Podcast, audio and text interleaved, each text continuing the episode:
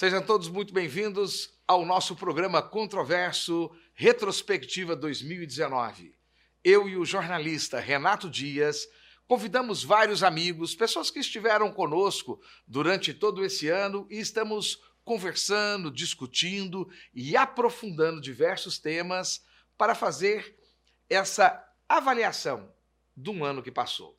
Renato Dias, seja muito bem-vindo.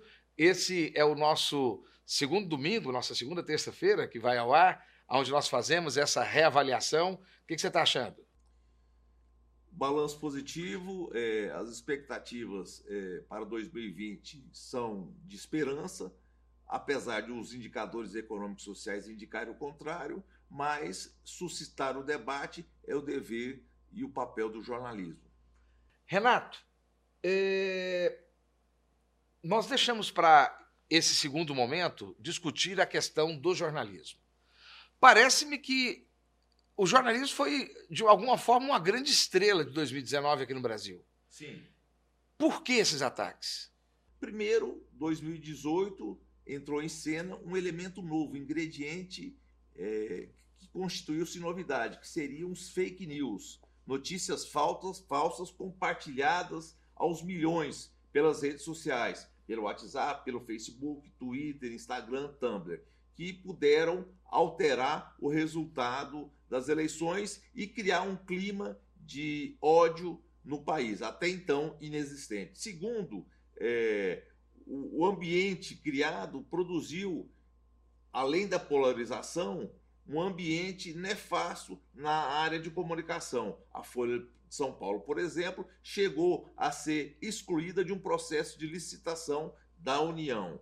Já o The Intercept, veículo de suporte online, multimídia, foi perseguido pelo Palácio do Planalto. E até o jornalista ganhou o Oscar por um documentário do Edward Snowden e o prêmio Pulitzer, que é o mais prestigiado prêmio de jornalismo dos Estados Unidos da América, o Glenn Greenwald chegou a ser agredido por um jornalista que era o principal nome da revista Veja, a semanal de maior circulação no Brasil. Então são tempos sombrios no jornalismo. Pegando já o gancho de Goiás, as dificuldades financeiras que enfrentam, o suporte impresso, o Diário da Manhã, o Hoje, eh, o Jornal Opção, o Tribuna do Planalto e mesmo o Jornal Popular, e ao mesmo tempo uma onda de demissões que toma conta das redações no Brasil, em Goiás e em Goiânia. Cria um caldo de cultura difícil que se alimenta e retroalimenta a possibilidade de censura ao trabalho jornalístico. Um ano ruim. Renato, mas para não falar assim, ah, o Giovanni é só um comunicador, o Renato, é, o Renato Dias é old school, precisamos de sangue novo nessa discussão. Quem é que você trouxe, quem que você convidou para poder trocar ideia conosco aqui nesse momento? Marcos Vinícius Beck, 24 anos de idade, graduado na Pontifícia Universidade Católica de Goiás, um homem do circuito underground, antenado, multimídia, globalizado, jornalista, jornalista, autor do Diário Subversivo Dias de Embriaguez, Utopia e Tesão, que é um sucesso de crítica e de vendas em Goiânia, em Goiás e no Brasil, sobretudo na rede mundial de computadores. Ele é um expert não só em mídias digitais, mas também no suporte impresso e também eh, com ensaios na área de televisão. Marcos Vinícius Beck é um especialista em diagnosticar a crise do jornalismo no século XXI. E qual é essa crise? Primeiramente, boa noite, Giovanni. É, boa noite, Marcos. Boa noite. Seja bem-vindo. Seja bem-vindo. Muito obrigado, obrigado pelo convite. É, o, o, jornalismo, acho que o papel assim da, central da crise no jornalismo no século XXI é o modelo de negócio. Modelo de, de negócio este defasado, assim que isso proporciona uma é, to, todos esses, esses fatos elencados pelo Renato, as demissões em massa, a crise estrutural do jornalismo, ela é o fato e, e o, o, o, o, que gerou este problema é uma coisa só, modelo de negócio, a dependência única, assim, é, de verba é, do setor público. Principalmente a gente vê muito isso aqui em Goiás. E, e a, a, a, leitura, em geral, dos, dos jornalistas e dos donos desses meios de comunicação de que o jornalismo naturalmente está migrando para a plataforma online, para convergência de mídia. Então, aqui em Goiás, e salvo um ou outro veículo no âmbito nacional, a gente não tem ainda esse, esse trabalho sendo feito. o que, que seria esse trabalho? Esse trabalho seria é, investir é, cada vez mais é, em reportagens multimídia, reportagens com várias linguagens. Report... Você quer dizer então que o, o papel jornal, o jornal impresso está com os dias contados? Não vejo. Eu vejo que o jornal impresso, sim, ele está na UTI, é, mas ele tem uma sobrevida, só que precisa também pensar é, como é o, o, a natureza desse produto dentro desse, desse, desse cenário, dessa esfera pública que agora não é dominada mais pela mídia impressa, e sim pela, pela internet. Eu acho, Renato, que o Marcos Vinícius está trazendo algo fundamental, que é a percepção que o que realmente está pegando é o modelo de negócio. Enquanto o jornal e a imprensa, enquanto as mídias de uma forma geral, seja revista, seja mesmo jornal televisivo ou programas como o nosso, dependerem do pagamento do governo, quando o governo ele impomba, ele critica, ele não quer determinada coisa, ele basta cortar o dinheiro. E acabou. Quebra não só o jornal, não só o, o a, a, a notícia, a forma de se pregar a notícia, mas também o veículo, muitas das vezes. Mas eu acho que isso tem um, uma coisa mais nefasta ainda, né? Porque o poder público ele não vai investir em algo que é contra ele. Então, nós temos aqui uma, auto, uma alta concentração do controle público sobre aquilo que é informado no Brasil. O é isso, Marcos? da informação. O conteúdo é, da informação. É, é, é isso, é sobretudo isso. Mas... Isso é uma forma de censura? Com certeza. É, é, é, é uma forma de censura e é uma forma também que a gente viu neste ano de 2019 acontecer nas artes. Quer dizer, como tem esse controle do setor público, dos meios de comunicação, do que do, do, do debate público mesmo, é, a, a, censura ela não vem é, assim, você não pode publicar isso, você não deve falar isso. A censura ela vem pelo viés econômico pela amordaça. Suspende o, o, fomento à cultura e ao jornalismo. E ao jornalismo, suspende. Só que, só que acontece, veja bem, o que, que eu entendo? Como é que funciona em outros lugares? Me parece que o grande produto da imprensa, seja ela jornal de papel, revista, o televisivo, é a notícia. A independência. E, não, a notícia. A notícia. E a notícia, para ela ser independente, ela precisa ter fontes de recursos das mais variadas, de forma que é, não haja ninguém com poder financeiro suficiente para poder calar a boca daquela, daquele, daquele veículo. Seria mais ou menos isso, não é? Seria, mas aí eu, eu, eu gosto de puxar também e de a gente refletir enquanto jornalista no seguinte ponto. É, o, o, modelo de negócio está em crise como um todo. E uma das saídas dos principais jornais do mundo, seja ele é, as chamadas mídias independentes ou chamada grande mídia, aí a gente coloca nesse... São os podcasts, os blogs. E, e não só isso, é. é. um modelo de negócio chamado é, Paywell, que é aquele que você, você acessa cinco reportagens de graça num site, Aí você faz um cadastro via Facebook, via Twitter, via Instagram, qualquer rede social. E aí, a partir disso, quando você vê, você fideliza. Porque você gostou tanto daquele conteúdo e você é, é, é fideliza. Só que aí tem um outro problema. Aí você paga pelo produto. Mas entenda bem, quem compra está diversificado. Não tem ninguém que é dono ou que tem uma força a não ser a opinião pública. E essa sim justifica ela, ela esse se expressar. É eu acho que é. E é. esse é um modelo de negócio que eu acho viável. Eu, eu, eu acho que é isso que conduz os Estados Unidos, não é isso? Na verdade, é, é as duas vertentes. Existe esse modelo Paywell, que ele foi implantado no mundo pelo New York Times. No ano passado, o New York Times fechou com um bi de faturamento é, anu, é, anual, um bi, nenhum jornal de chegou. Receita de, de, receita de anunciantes de clientes. De anunciantes de clientes. Você lê cinco reportagens. É o que, é o que a gente tem hoje. Você lê cinco. E, e, Gostou? E passa a pagar. Aí você passa a pagar 24 reais por mês, 25, 30 reais por mês. E essa coisa do próprio leitor, quer dizer, financiar o jornal. Isso cada vez mais está acontecendo. É, que é também essa forma de, de você, é, você é, assinar ali o jornal online, etc. Mas existe um outro modelo de negócio, que é o financiamento coletivo. Isso cada vez mais, os sites. Eu, eu tenho site, é, eu tenho web jornal, que a gente pratica jornalismo em profundidade, assim, na, nas áreas culturais e, e sociais, e a gente usa como modelo de negócio essa do financiamento pelo próprio leitor. Então, assim, o leitor gosta do conteúdo nosso, ele, ele tem a possibilidade de, de nos ajudar do ano 10, do ano 20, do ano. Esse tipo de negócio vai quebrar as grandes empresas? As grandes empresas não quebram porque elas são conglomerados, né? Por exemplo, é impossível você quebrar o grupo Folha, que não tem só a Folha de São Paulo. A Folha tem. É, a Folha produz então a tendência é que ela vai absorver gente como você.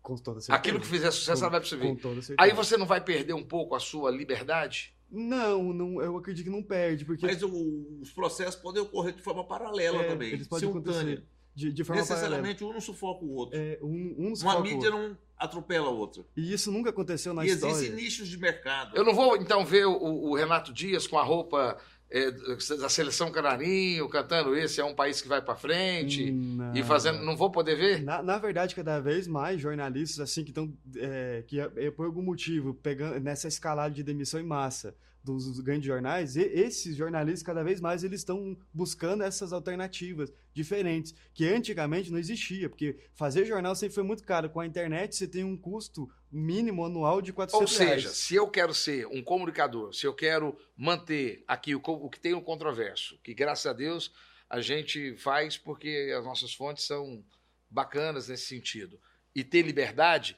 eu preciso estar no gosto popular para que as pessoas possam investir no nosso Sim, negócio. É mais ou menos como o artista é. O artista vive de quê? O artista vive do, do gosto que ele cai no público. O jornalista. é Renato, old school, jornalista old school. O que, que você acha desse modelo? Eu acho que é isso mesmo. A reinvenção do jornalismo passa pelo, pela plataforma online, o suporte multimídia e a, um novo modelo de negócios, tanto para o suporte impresso quanto para o eletrônico. O que, que você está achando dessa queda violenta que está tendo na Rede Globo? Esse ataque pesado contra o Jornal Nacional? Não é só contra a, a Não, Rede mas Globo. especificamente contra a Rede um Globo. exemplo da não, Folha, espe- da Folha. não, não, depois da Folha. Especificamente contra a Globo, Globo Lixo, Jornal Nacional É, e é etc. um, um absurdo, assim, eu, eu vejo como uma, uma, uma, uma medida, assim, fomentada pelo presidente da República, obviamente seus seguidores, a, a sua patrulha digital, né, do Twitter, Uhum. principalmente, O gabinete do o ódio, gabinete do ódio, que é de dentro do Palácio do Planalto, inclusive, é, segundo Joyce Hasselman, ex-repórter, né? Exatamente. Então não tem por que a gente duvidar, né, de uma pessoa que é bolsonarista falar isso. Mas esse não é o ponto. A questão da Rede Globo eu vejo como um problema muito sério, porque a questão não é você criticar, é, quer dizer, você tem, a, a crítica contra o que a Globo sempre apoiou, ela é legítima. Agora, a gente tem que pensar que você tem que entender qual que é o papel e o que, que aquele jornal de fato ele defende. Eu garanto, aquela emissora, eu garanto que é muito pior o Brasil, no- nesse momento, ele não ter é, a- a- Um jornal integrativo. um jornal como o Jornal de Nacional informação. do que, por exemplo, você. E, o- e o Jornal Nacional, mesmo tendo uma, uma certa. Fazendo uma certa crítica, mas o jornal faz. A, Mas Jornal ele faz uma função de integração nacional. É, o Jornal Nacional faz a crítica pelo viés econômico.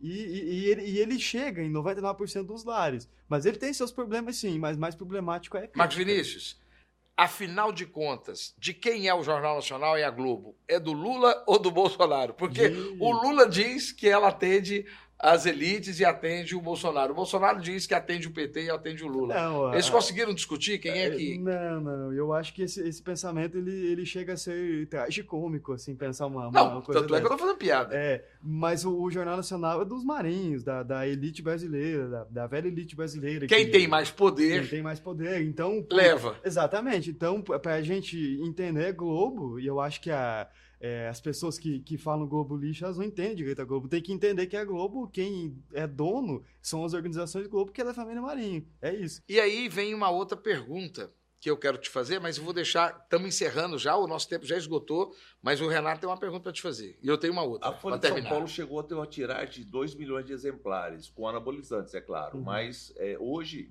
segundo o Instituto Verificador de Circulação, o IVC, que é o único órgão regulador é, destinado a executar tal papel, chegou a 104 mil exemplares por dia, o que justifica essa queda vertiginosa na produção do suporte impresso. Plataforma digital. O consumo de informação, né? A Consumo influência política da Folha de São Paulo, do suporte impresso e de mídias como a Globo caiu. Tanto é que o, o candidato adversário das organizações Globo saiu vitorioso na eleição presidencial. É, é, é, é, é, é, como eu falei, é o consumo de informação, a forma que você consome informação, seus hábitos, eles mudaram. E aí a gente viu um presidente que foi eleito fazendo campanha basicamente na, na- nas mídias digitais, é, usando muito do advento do marketing digital, né? Que quer dizer, você saber como é que você se comunica com o seu leitor. E, e o seu leitor, o seu, o seu público na internet, necessariamente ele quer saber da verdade. Às vezes ele quer saber é, é, daquilo que ele quer só ter interesse daquilo que ele acredita. E aí por isso que essa é a característica dos tempos pós-modernos, mas também dos tempos é, da pós-verdade. Marcos é, Vinícius, é, fala sobre o seu livro para nós. Bom, o livro, ele é um livro reportagem, um jornalismo gonzo, um jornalismo em primeira pessoa, é, muito pouco feito no Brasil, acho que nunca feito em Goiás, assim. É, e é um jornalismo, sobretudo, imersivo, né? Você e tem muitas características, é, muitas técnicas do, do de, de, literatura do romance. Ele fala esse livro sobre a PEC 241, que a gente chamava à época de PEC da Mordaz, que era aquela PEC do que o, dos cortes de gastos do, do que o Michel Temer é, anunciou nas áreas de saúde e educação congelamento, na verdade, por 20 anos. Aí nós ocupamos a rádio da UFG aqui, a rádio universitária, é, e tomamos uns meios de produção, basicamente, e fizemos programas por 11 dias e de 3 horas diárias. Assim. É um assim. diário subversivo mesmo, né? Um Rapaz, diário, um diário bem subversivo. Dias de embriaguez, utopia e tesão. E... Eu estou me lembrando do movimento, do, do movimento estudantil e depois do movimento é, sindical, quando eu, eu, era, quando eu era bancário. Eu diria é. assim, é, resumindo sucintamente esse livro, eu diria que ele é, com perdão, Giovanni, do palavreado, mas eu diria que ele é descaralhante, assim, num, num certo sentido, sabe? Porque, na verdade, a, a gente, quando jovem, nessa coisa do movimento estudantil, a gente vive de. A gente está experimentando sensações, experimentando e conhecendo teorias, então eu fiz o livro nisso. E ele era um diário mesmo, ele nasceu de um diário, de umas anotações que eu fazia. É, e aí tem, tem tudo ali que o jovem passa, a questão dos relacionamentos, a questão de o, uma incerteza violenta assim, em relação ao futuro, se vai existir universidade pública, se os mercado meus... de trabalho. O mercado de trabalho, então tudo isso, assim, sabe? A gente estava numa, numa... E foi há pouco tempo que aconteceu isso, foi há três, dois, três anos. Gente, eu vou deixar agora para encerrar a pergunta que eu fiz para o Renato quando nós pensamos nesse quadro aqui de abertura.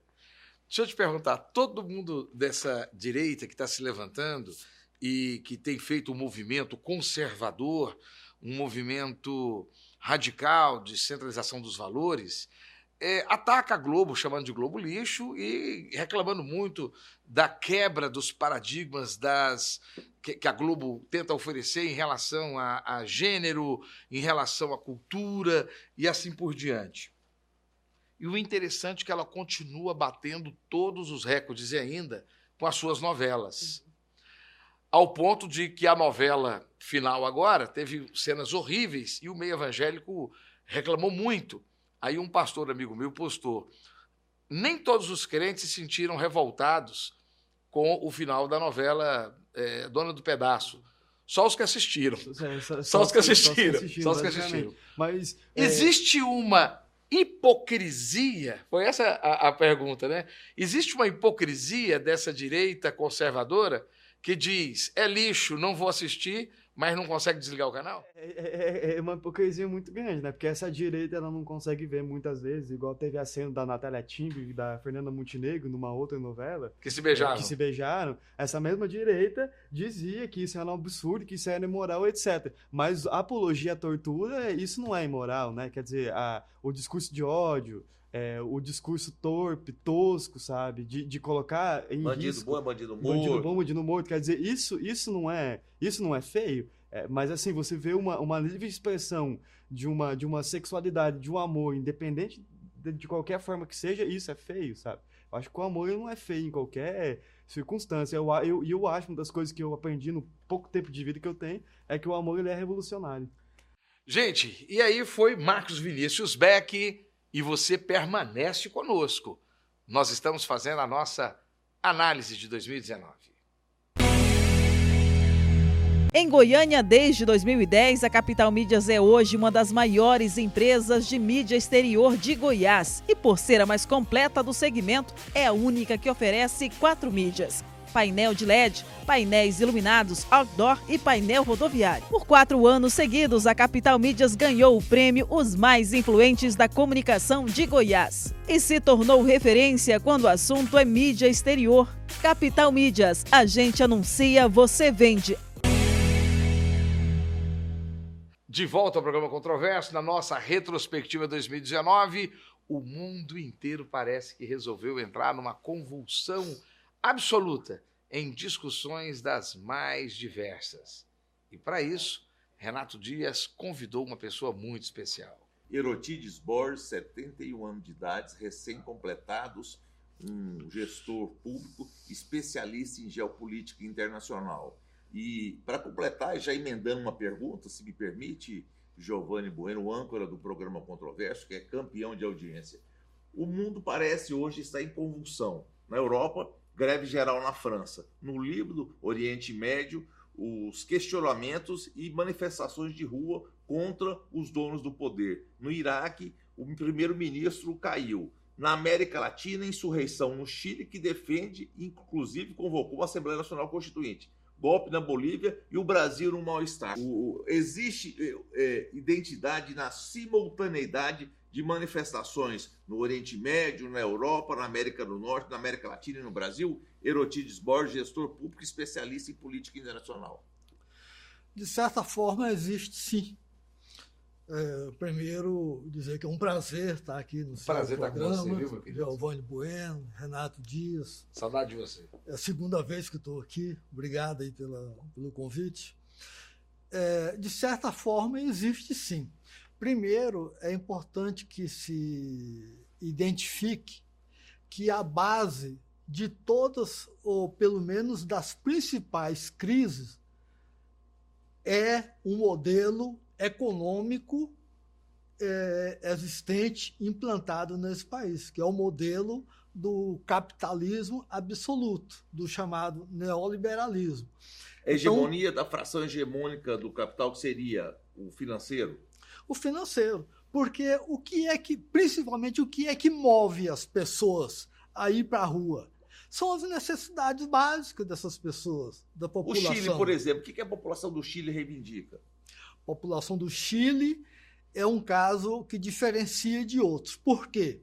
Porque o Chile teve um golpe militar, um golpe de Estado militar em 73, 1973, é, pelo general, até então ministro da Defesa do presidente Allende, um golpe militar e é, esse novo governo que entrou é, na sucessão do Salvador Allende, Salvador Allende ele é, implantou o que se chama de neoliberalismo, inspirado é assim no que há de pior pelo mundo afora. Na escola de Chicago fez. dos então, Estados Unidos. Na, na, na década de 70, década de 70 e década de 80, que vigorou a ditadura do Pinochet, era, foi um desemprego altíssimo, altíssimo.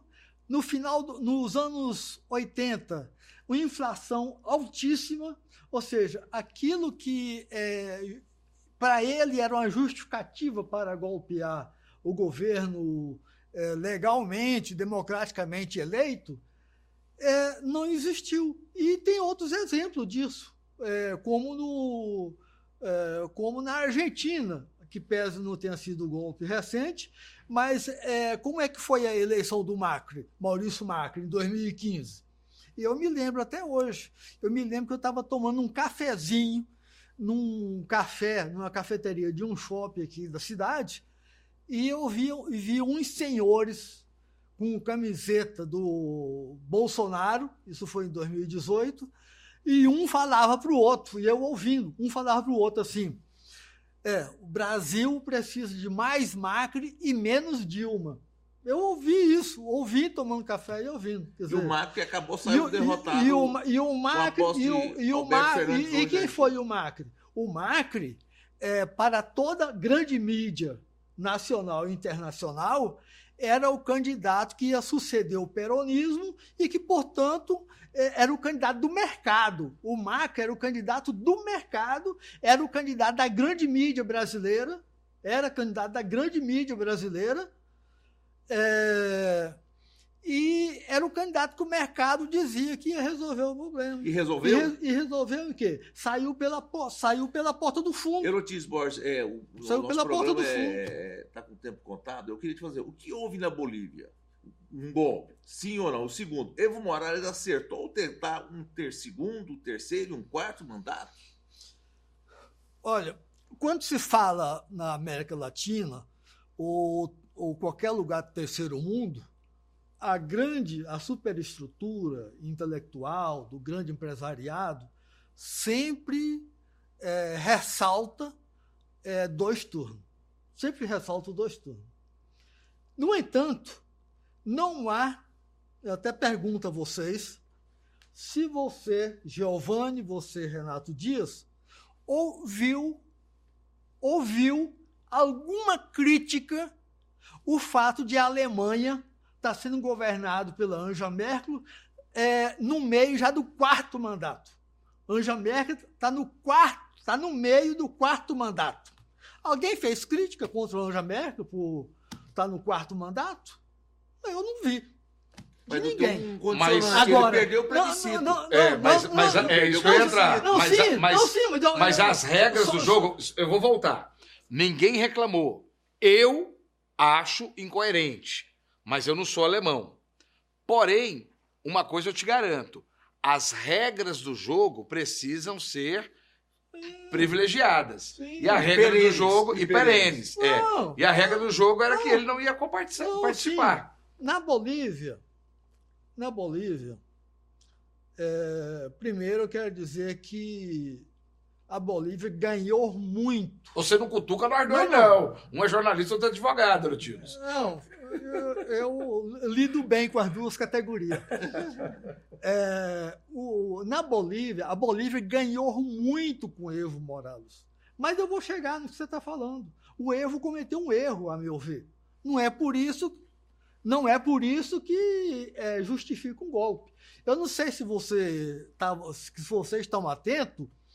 A, aquela presidente, a lá Inês, não sei se é assim que pronuncia, que está lá agora, você sabia, vocês estão atentos que ela foi empossada como presidente interina sem por nenhum órgão institucional. Ela se auto-intitulou. Ela se autoproclamou. Autoproclamou. Ah, não tinha, não tinha. Como Pode pesquisar. Guaidó. Não, pode pesquisar isso em qualquer lugar. Como não, o Juan Guaidó na Venezuela. que Se é, autoproclamou não presidente. tinha, é, não tinha coro no Congresso. Não tinha coro. Porque grande parte dos congressistas que são de apoio ao, ao presidente Evo Morales não puderam acessar o Congresso, porque a polícia estava prendendo o povo do Congresso, o pessoal do Evo Morales, fora, MAS. é, prendendo tal, o pessoal do partido tal. Então, os próprios parlamentares do, do, do MAS, partido do Evo Morales, eles estavam inseguros de ir lá. Eles poderiam votar contra se quisessem, mas eles não tiveram nem acesso. Eles não tiveram nem acesso. Então não tinha coro no Congresso para empossá-la. E ela se autoproclamou e os generais apoiaram. É, Foi assim que ela virou presidente. Então é preciso que é, tem um dado que é importante se falar é o seguinte: o Evo Morales tomou posse em 2006 na Bolívia. A Bolívia tinha 36,5% da população abaixo do nível da miséria. Em 10 anos, o Evo baixou para 22%. E manteve no governo dele a média de crescimento da Bolívia, crescimento econômico, de 5% ao ano. E segundo o FMI, esse ano de 2019, o crescimento será de 4%, segundo o FMI. Ok, mas a discussão não foi essa. A discussão é se houve golpe, se houve justificativa de golpe, ou se Evo, Evo Morales, Morales ele errou em persistir Eu em acho que houve golpe.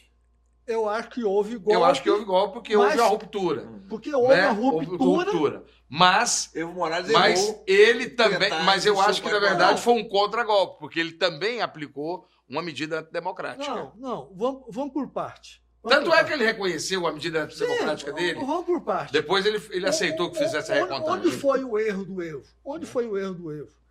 É que houve um plebiscito em 2016, quando ele estava no curso ainda do terceiro mandato, houve um plebiscito e ele perdeu por 1,5% esse plebiscito.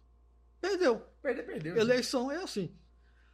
E o Superior Tribunal, o Supremo Tribunal Federal da Bolívia e o Tribunal Superior Eleitoral da Bolívia, ainda assim autorizaram ele a disputar o quarto mandato. Essas duas. Superior Tribunal de, Justi de Federal, o, F, o STF do Brasil, lá autorizou ele e o Tribunal Eleitoral também autorizou. E ele, então, preparou para a disputa. No entanto, na minha opinião particular, entre os apoiadores do erro, como eu, eu acho que ele cometeu uma imprudência. Acho que ele não devia ter disputado. É isso. Na minha opinião. E aí, ele devia não ter a disputado. força, aí, aí sim, esse, esse é o primeiro ponto. É. E aí veio então o que eu chamo de contragolpe. Ou seja, e que foi violento, quebrou a questão institucional. Infelizmente, não temos mais tempo. Queria te agradecer a sua presença. Falar do mundo inteiro não é fácil. Falar né? do mundo inteiro não é Em fácil. 10 minutos. Mas 2019 foi um ano conturbado. Mas 2020 eu quero você conosco, avaliando, Agradeço. Avaliando com mais vagar as conturbações. Agradeço você, Giovanni, Renato Dias. Obrigado aí pelo convite. Estamos à disposição. E você também, nós estamos à sua disposição. Permanece conosco, tem muita coisa boa ainda para ser avaliada em 2019. Em Goiânia, desde 2010, a Capital Mídias é hoje uma das maiores empresas de mídia exterior de Goiás e, por ser a mais completa do segmento, é a única que oferece quatro mídias. Painel de LED, painéis iluminados, outdoor e painel rodoviário. Por quatro anos seguidos, a Capital Mídias ganhou o prêmio Os Mais Influentes da Comunicação de Goiás e se tornou referência quando o assunto é mídia exterior. Capital Mídias, a gente anuncia, você vende. De volta ao programa Controverso, hoje fazendo uma retrospectiva sobre os principais assuntos de 2019. Um ano realmente muito controverso, até mesmo sobre o retorno da Guerra Fria. Houveram discussões. A possibilidade de uma nova de uma nova conjugação de força entre os países e como seria essa discussão, né? O botão do Clinton, o botão da Coreia, afinal, como é que seria um embate desse? Nós tivemos também uma discussão sobre a questão climática, muito presente na discussão do clima na ONU. Nós também tivemos também uma longa discussão sobre marxismo cultural. Temas tão controversos que nós convidamos Arthur Otto, mestre em engenharia nuclear. Participou do programa nuclear brasileiro, junto ao Exército Brasileiro, às Forças Armadas Brasileiras, e está aqui hoje conosco para poder nos prestigiar com o seu conhecimento. Seja muito bem-vindo, doutor Arthur Otto. Que agradeço. prazer estar aqui com, com o senhor. Eu agradeço o convite do meu amigo Renato Dias. Renato, em falar nisso, apresenta ele para gente. Arthur Otto tem um pé ao lado de Cora Coralina, na cidade de Goiás, que é patrimônio histórico da humanidade, um- uma referência cultural, físico, mestre em engenharia nuclear, trabalhou na Comissão Nacional de Energia Nuclear à época do acidente radioativo com 137 em setembro do ano trágico de 1987 e ao mesmo tempo num programa elaborado pelas Forças Armadas a partir de um contrato, de um convênio com a Alemanha do projeto de nuclearização do Brasil para fins pacíficos. É um especialista também em corrida armamentista, eventual guerra nuclear É. e, ao mesmo tempo, também é um crítico mordaz do marxismo cultural destilado pelo PT e o analista sobre o tema do aquecimento global. Vamos começar exatamente pela corrida armamentista, que foi realmente só uma brincadeira que aconteceu. Brincadeira que eu digo assim, uma, uma conversa rápida que aconteceu no começo do ano, né? É o famoso meu botão nuclear é maior do que o seu, uma discussão entre o presidente da Coreia do Norte e o presidente norte-americano. Você acha que é, você, naquele momento ali, ficou um pouco preocupado? Acha que seria possível? Olha, eu acho o seguinte: o, o, o primeiro-ministro, o presidente, o imperador da Coreia, o dono da Coreia, digamos assim, porque esse pessoal. Kim Jong-un É, Kim Jong-un, esse pessoal comunista, eles, o, o, o líder é dono, é dono do, do, do pedaço, é dono do país, né? Eu, É o supremo É líder. o supremo líder. Eu acho que, normalmente, só se ele fosse muito louco de, de, de, de, começar uma corrida, é, arma- uma corrida nuclear, e seria uma, uma, uma demência, né, no caso, porque hoje é, tanto a Rússia como os Estados Unidos podem destruir o, o mundo em dois segundos, três segundos. Mas é, é aquela ideia que, que, o- que o próprio Enéas falava. A questão não é produzir a guerra. A questão é dizer, olha, eu também consigo brigar essa brincadeira, não é? Porque nós não precisamos de 200 bombas. na, na época, Ele precisa somente de duas ou três atingindo cidades estratégicas. Não era esse o medo? De que ele jogasse uma bomba no Japão? No Japão ou na Coreia. Ou na Coreia do, do Sul, ou na Coreia do Sul? Iniciando Ele não ali. precisava, ele não precisava de explodir o mundo. Ele precisava trazer um prejuízo na Coreia e ele não conseguiu o resultado que ele queria. Conseguiu. Donald Trump foi à Coreia foi do Sul. Coreia né? do Sul, Coreia do encontrou com ele e ele conseguiu. Com, todo o discurso dele de que ele tem arma. que Então faz- ele talvez não seja tão que ele- louco assim. É, mas foi ele apresentar, aparentar essa loucura dele de ser capaz de explodir que levou o Trump lá. Que se o Trump não A acreditasse... mesma coisa acontece com o Irã. O Irã está correndo atrás para poder. Todo mundo sabe que o Irã está fazendo na, na corrida armamentista, se estruturando de forma nuclear, que é exatamente para poder. Para evitar virar um novo Iraque, um novo Saddam Hussein. né? Exatamente. ser respeitado na região. O Brasil, Não deveríamos fazer isso aqui também? É, no Brasil e Argentina tentaram fazer isso na época das ditaduras, tanto da Argentina como do Brasil. Eu cheguei a trabalhar no programa nuclear do Ministério do Exército, que previa construir um reator para produzir material. Angra dos Reis 1 e 2. Não, Angra dos Reis é é gerador de civil, energia. é civil, É civil. é civil. É. É, eu trabalhei no programa nuclear do Ministério do Exército que previa construir reatores para produzir material físico, para produzir plutônio, para. Enriquecer urânio. E, não, o enriquecimento do urânio era feito noutra, noutra, na, em, numa cidade no interior de São Paulo. Mas era produzir plutônio a partir de um reator, que é o como é feito.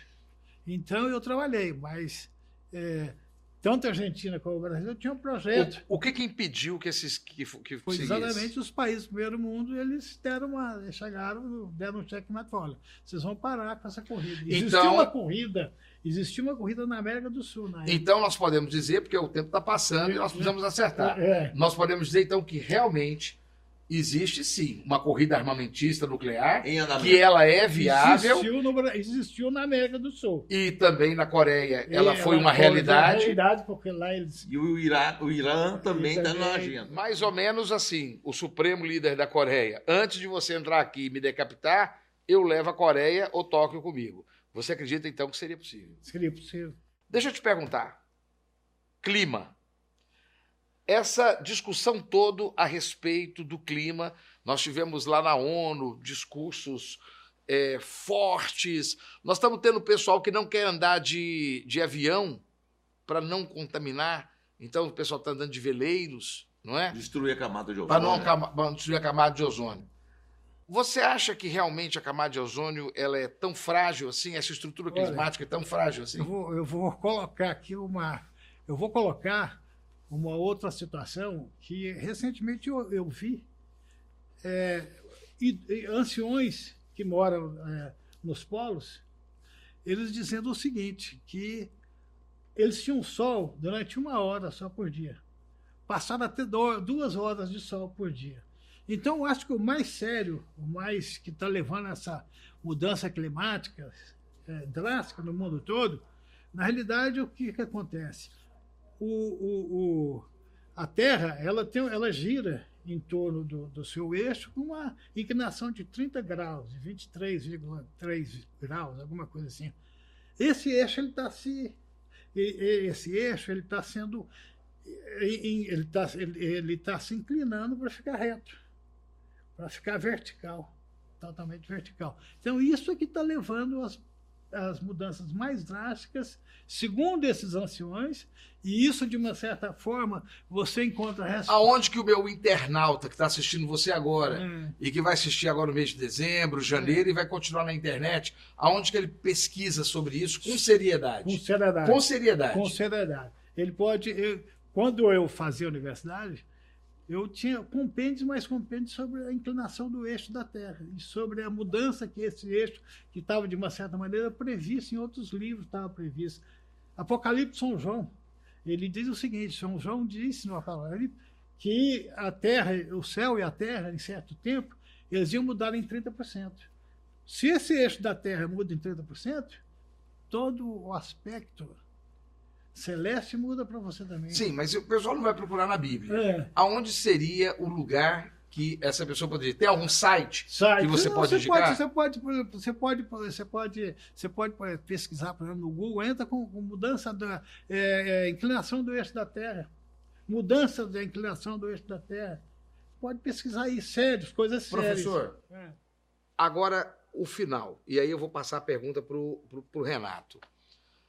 O que é esse tal de marxismo cultural que o pessoal, principalmente esse pessoal que, que caminha com Olavo de Carvalho, que caminha é, é, é, com, com- com esse grupo que chegou ao poder agora, ficaram o ano todo falando no pé do ouvido de tudo quanto é discussão de dizer, WhatsApp o- as ideias de, de- Karl Marx e do Facebook. influenciaram a construção do PT e o PT quer mesmo, como o senhor disse, Não, mas uma coisa de cada vez. O que, que é, primeiro, é. o marxismo cultural? É. Depois, o- as outra pergunta. ideias de Karl Marx têm influência nos dias de hoje. Sim. o que, que é marxismo O que, cultural? que seria isso? E, o- e o- e o- elas influenciaram o PT, e o senhor costuma insistir que o PT quer transformar o Brasil em Cuba ou Venezuela. Deixa eu falar para você.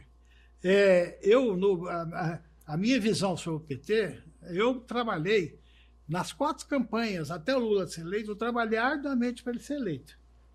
Mas depois de eleito, eu vi que, na realidade, a- as intenções dele não eram fazer um governo de justiça popular, não era fazer um go- governo de igualdade entre os homens do país.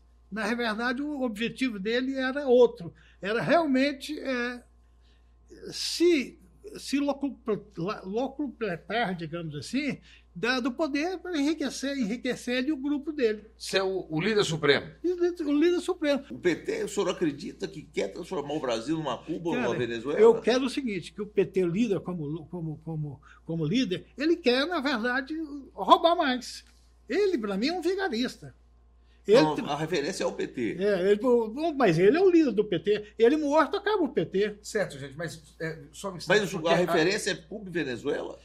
Que, qual outra referência que o PT seria, eh, teria para o país? Qual outra referência seria? E que elemento o senhor tem para dizer que é Cuba e Venezuela? Uai, O, a- o caminho do PT é esse. Mas, gente, deixa eu perguntar uma coisa que foi a pergunta que eu É. fiz. O que é marxismo cultural? O que é marxismo cultural, Renato? Você que é, é, é, é, meu, meu guru escritor, o que é marxismo cultural? o marxismo cultural advogado pelo Olavo de Carvalho seriam as ideias supostamente socialistas ou social-democratas com presença do Estado que eh, encolheriam a concepção de Estado mínimo, os valores cristãos tradicionais da família do direito da propriedade. E isso que está em xeque. É, o, o senhor acha realmente que existe aí um conluio mundial É. de comunistas que tem um acerto para poder invadir os sistemas culturais e artísticos do mundo? E isso acontece aqui no Brasil?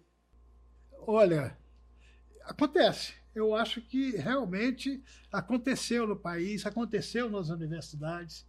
Eu lembro, das, quando eu fiz a universidade, era o, o- o- o, digamos, a, a, a, A ideologia a oficial era o ideologia- marxismo. é, o- a ideologia era outra. O comportamento dos alunos era outro. Hoje você vê, por exemplo, você vê, é, você vê pessoas peladas indo no, resta- indo no restaurante da universidade. Professor, eu tô com 52 anos de idade, eu entrei na faculdade com 16. É, Naquela época, o pessoal já ia pelado.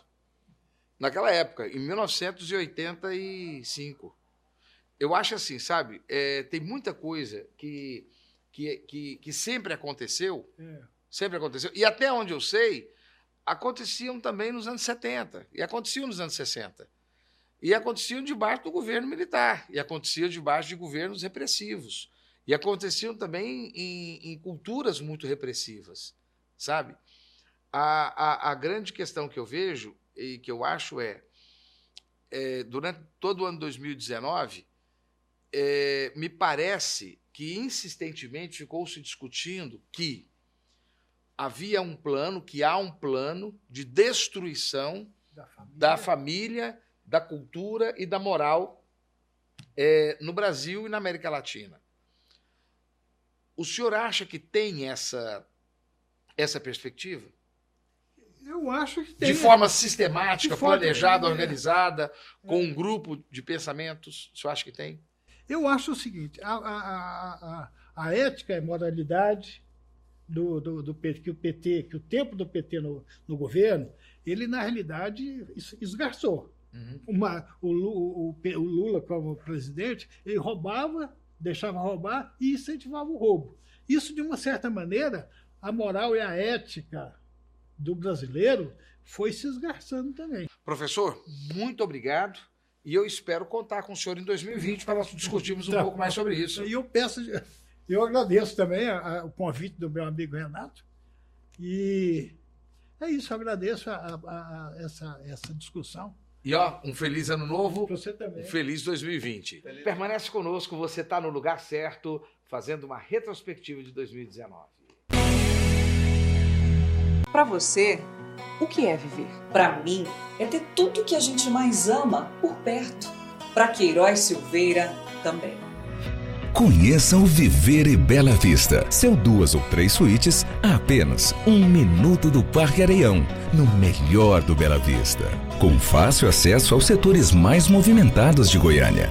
No Viver e Bela Vista, a vida é nobre e o dia a dia é sofisticado. O Viver e Bela Vista é inspirado na história de sucesso da Queiroz Silveira. A construtora que começou a sua trajetória no Bela Vista, conquistou os setores mais nobres de Goiânia, agora retorna para onde tudo teve início, trazendo um novo olhar. É um retorno às origens. É voltar para casa. É viver. É isso. Viver e Bela Vista. Mais que um lugar, uma vida.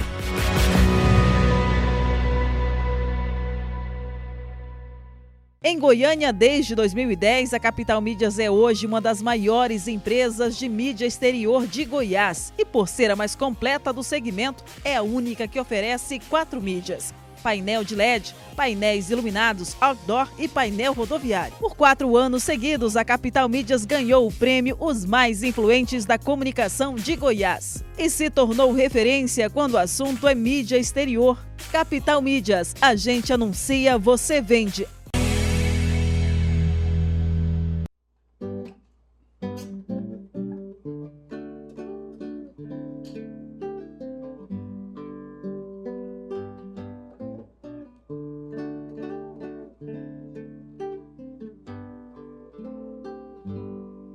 Há muito tempo,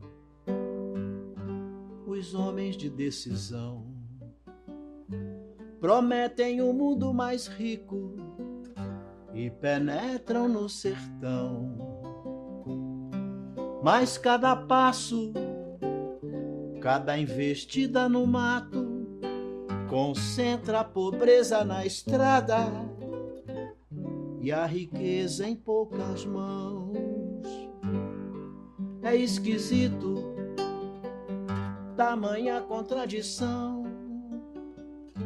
Quem mora lá no cerrado não é dono do seu chão. Fala mais forte, quem manda de sul a norte, mata o índio e traz a morte aos poceiros do sertão. Então eu lembro da viola caipira, das congadas e catiras que eu pude ouvir e ver, do vovô Nuca, pagodeiro e dos bão, da quermesse mais bonita, linda festa de São João por onde anda aquele passarinho que vocês viram dentro da televisão.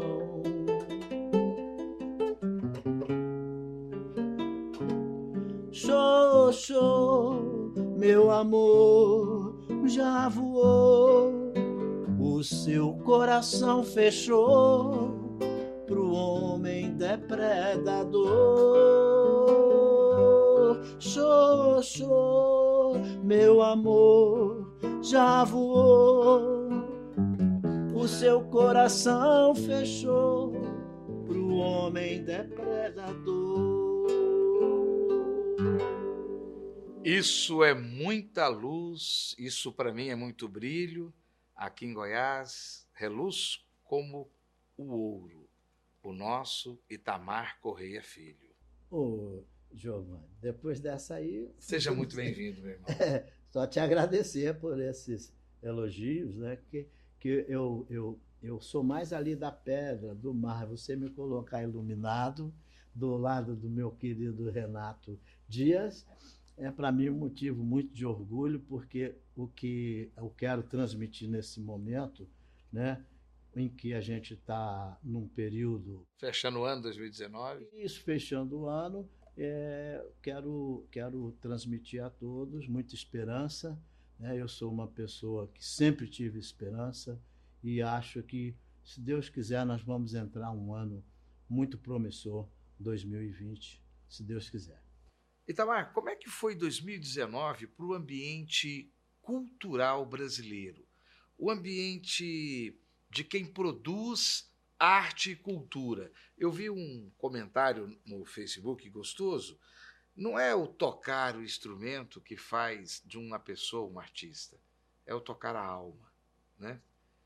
Então, esses tocadores de alma, seja na pintura, na literatura, na cantoria, foi um ano bom ou foi um ano difícil? Sinceramente, olha, a palavra que, que eu acho que eu gostaria de dizer não é nem bom nem ruim, porque é, muita gente produziu muita coisa, outras pessoas não, é, sem citar nome de ninguém, que não, se trata disso, mas eu acho que de uma forma geral, na área cultural, como exemplo de outras áreas em nosso país, foi um ano muito tenso muito tenso porque.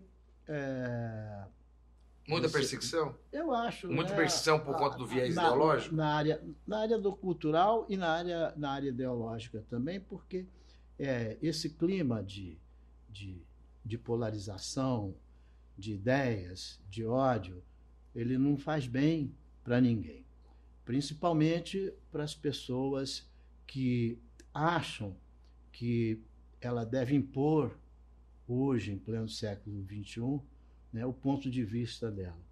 Isso não cabe mais no mundo. O mundo, o mundo se não prevalecer a democracia, e a democracia é respeitar os contrários, ele vai se debater e não vai chegar aos lugares mais importantes que o ser humano precisa, que é a conquista da felicidade.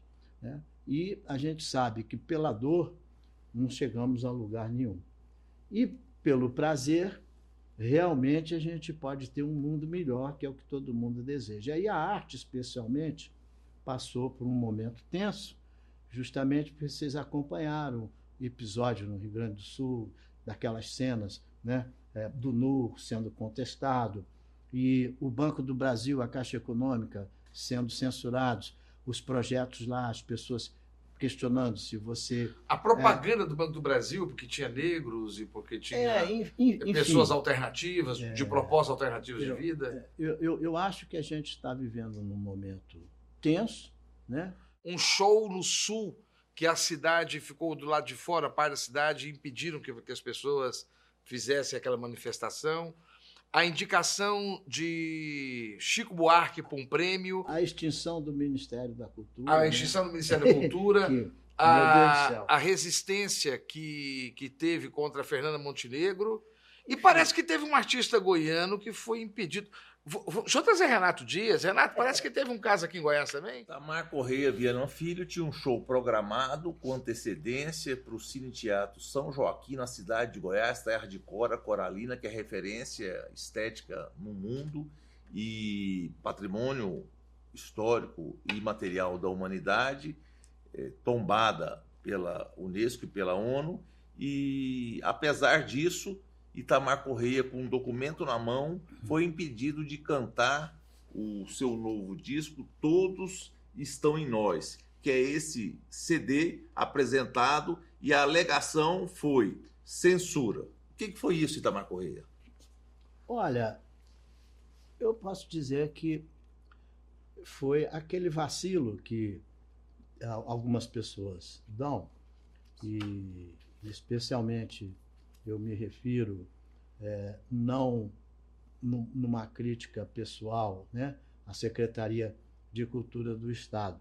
Eu acho que eles analisaram mal a propaganda que nós fizemos no Teatro São Nesse Joaquim, ambiente de intolerância, e, né? E, e, e julgaram né, que é, é, a melhor solução para eles seria impedir a realização daquilo. Apesar disso, o show ocorreu. Ocorreu em outro lugar. Onde? Na, na, nós fizemos o show na Igreja do Rosário, que é um local onde eu sempre me apresentei, né, há muitos anos atrás. Uma tem um referência para Dom Tomás Balduino também, né? Ali tem um pátio muito, muito bonito, né? E esse show eu homenageava Dom Tomás Balduino, o, o, o Frei Marcos Lacerda e Dom Pedro Casaldário. Mas eu queria pedir a oportunidade desse programa para justamente até tentar é, reverter é, é, essa coisa que aconteceu é, lá em Goiás. O pessoal do teatro lá não tem responsabilidade nenhuma sobre isso, pelo contrário, fui muito bem recebido pelas meninas lá, as diretoras. Mas eu gostaria ainda de cantar lá, porque o Teatro São Joaquim é um teatro muito importante para a história nossa aqui em Goiás. E ele foi é, re- reconstruído, foi reinaugurado há dois anos e meio atrás, se não me engano. E eu fiz a trilha sonora do documentário sobre o Cine Teatro São Joaquim. E, se me permite, ela é pequenininha. Eu queria cantar Você pode. uma música que eu fiz. Eu vou fazer, eu vou, você- eu vou fazer uma pergunta para você e a gente faz o encerramento com essa música, pode ser? Pode ser. Ótimo. Como é o sentimento da. Porque você não perdeu dinheiro com essa questão. Perdi. Você perdeu dinheiro. Perdi. Você, foi- você, per- você perde, quando deixa de apresentar, você perde as É vendas. porque, é porque é o seguinte, é, Foi feito investimento no É. show, né? eu fui, eu fui para a cidade várias vezes, né? Contratou É. músicos, Os músicos contratados. folders, Ah, cartazes. Eu, eu queria ter te mostrado para vocês a impressão, Eu, nós publicamos, cartaz, nós folheto, mostramos né? tanto e, o e material. in- investimento gráfico, é, ingressos, até eu- Mídia, Eu, eu, carro de som. isso. Então, então isso gera. gera Então, espera aí. Então, não é que você foi impedido. Então, todo o seu show contratado previamente foi impedido de ser efetivado. É, ele não foi contratado pelo teatro. É uma produção independente. Uhum. né? Eu consegui, como compositor goiano, a isenção da taxa do teatro, do aluguel, que é uma coisa que eu, inclusive, queria colocar perante o, nosso público, né, os, os-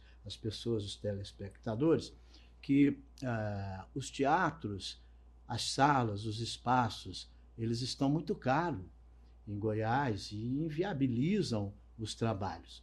Nós precisamos de, de ter uma negociação Democratizar o acesso melhor, democratizar o acesso. e a ocupação É. dos espaços. Isso. E, e o que eu pleiteio né, para vocês dois é que me ajudassem a fazer uma apresentação lá no, no Teatro São Joaquim, porque ele ficou muito bonito e, e tem uma história muito importante. E eu, desde quando eu estive lá na reinauguração e, e depois na, na quarta semana de Direitos Humanos do Dom Tomás Balduino, é, eu tenho muita vontade de cantar lá, entendeu? E, e eu gostaria de realmente voltar à cidade de Goiás e fazer uma apresentação musical, porque afinal de contas, Dom, Dom Tomás, Frei Marcos estão lá enterrados, cada um em suas igrejas, um na igreja matriz, outro na igreja do Rosário, né? E são, são pessoas muito importantes para a nossa cultura, para a nossa história, enfim. E o teatro, ele, ele ficou muito bonito, viu, João? Itamar, é, foi exatamente para você compartilhar isso que nós trouxemos no programa. para demonstrar que essa perseguição com a cultura ela tem face, traz prejuízo, mas principalmente prejuízo na alma. Mas quem é artista, ele não se deixa perder por tão pouco. Mostra um pouquinho para gente de Chambioá, em homenagem a Renato Dias, o mais culto dos jornalistas goianienses.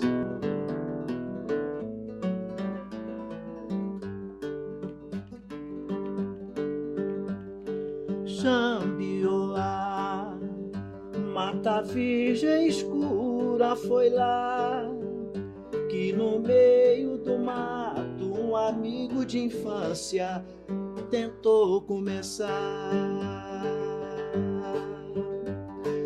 Ah, foi por lá onde o povo sofreu pra contar como um jovem sozinho valia por trinta em qualquer lugar.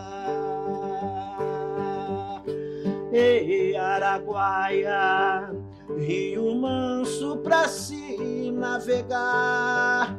Quando o braço da gente abraça a nascente e o novo raiar. Ei, Marabá, Altamira estreito, olhem lá. Ainda brilha até hoje a vida do povo que morreu por lá.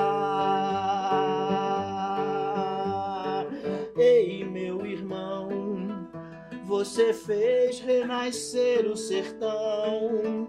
E o maior contingente não viu o tamanho do seu coração. Pedra não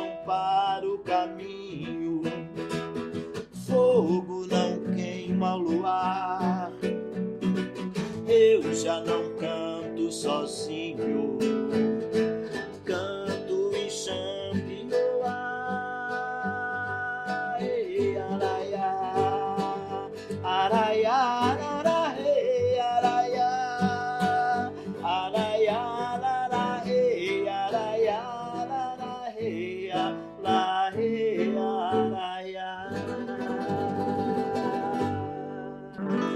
para fazer o encerramento, queria que você apresentasse aqui no programa Controverso, para que você, telespectador, pudesse entender o que foi que a cidade de Goiás perdeu naquela noite e o que é que muitas vezes nós perdemos quando a arte é impedida de fluir. meu cinema, meu teatro, é o Cine Teatro São Joaquim. Salve os 160 anos do Cine Teatro São Joaquim o Cine Teatro São Joaquim é patrimônio da nossa história, é riqueza e tradição da cidade de Goiás.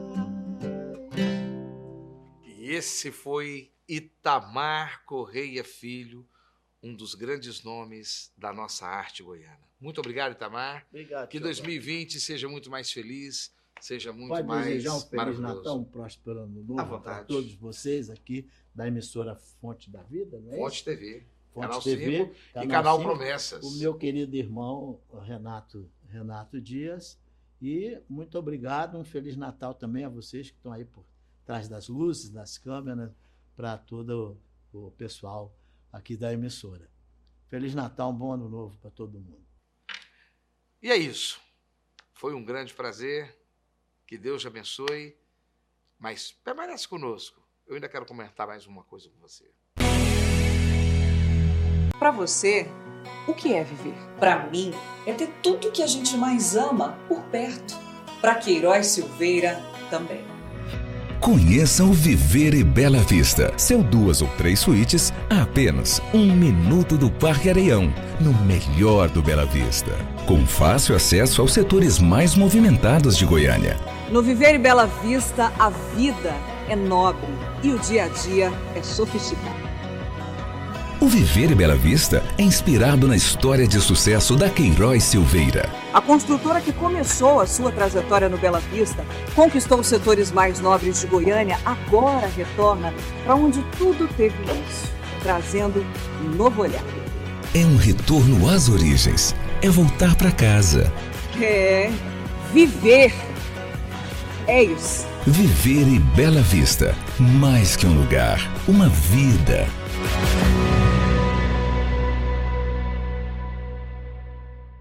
Em Goiânia, desde 2010, a Capital Mídias é hoje uma das maiores empresas de mídia exterior de Goiás e, por ser a mais completa do segmento, é a única que oferece quatro mídias.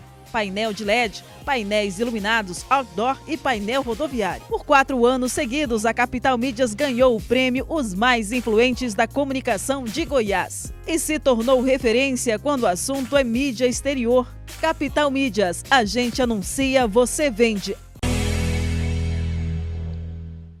Renato Dias, conseguimos fechar aí o nossa, a nossa retrospectiva 2019, esse show maravilhoso do Itamar Corrêa. Quero te agradecer pelo convite que você fez a ele. E te agradecer, Renato, por esses convidados maravilhosos que você trouxe para gente e o apoio que você me deu, abrilhantando o meu programa. Sem você, esse ano de 2019 não teria sido tão especial. Na Muito verdade- obrigado. Na verdade, Renato. eu tenho que agradecer. 2019 foi especial porque eu tive a possibilidade de participação de um novo suporte midiático na TV, o programa de ampla audiência da Fonte TV, Controverso, e com a sua argusta inteligência, pudemos conduzir durante o ano, eh, 12 meses, eh, o tanto o universo da política, da economia e da cultura, quanto da ideologia de comportamento no Brasil e em Goiás. Eu que tenho que agradecer. Para 2020, vamos fazer muita coisa boa?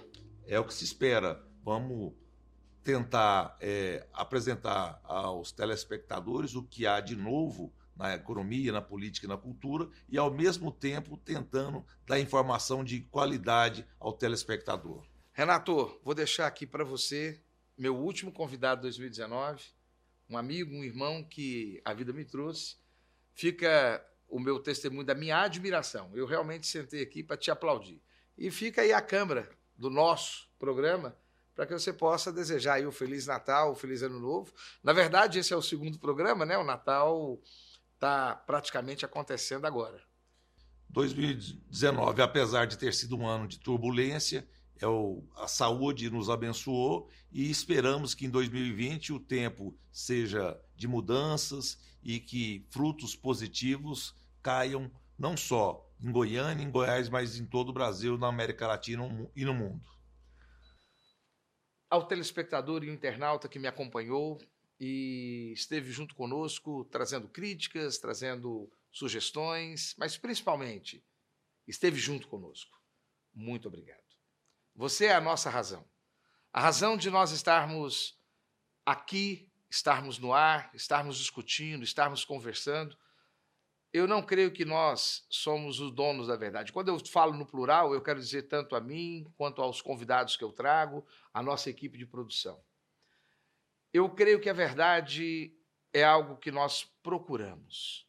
Em 2020, eu quero continuar procurando essa verdade e eu quero que você esteja do nosso lado. É um programa que nós fazemos para você. Peço que você continue conosco em 2020. Que Deus te abençoe. Que você tenha um ótimo Natal. Que você tenha um ano novo de muitas realizações. Porque, acima de tudo, eu tenho muita fé. Eu acredito que nós podemos ser a melhor versão de nós mesmos. Nós precisamos nos esforçar. Não importa o resultado. Eu creio que sempre tem um dia um pouco mais à frente, melhor do que foi ontem. Deus te abençoe. Meu nome é Giovanni Bueno. Esse é o Controverso. E acredite em mim, você está no lugar certo. Até 2020.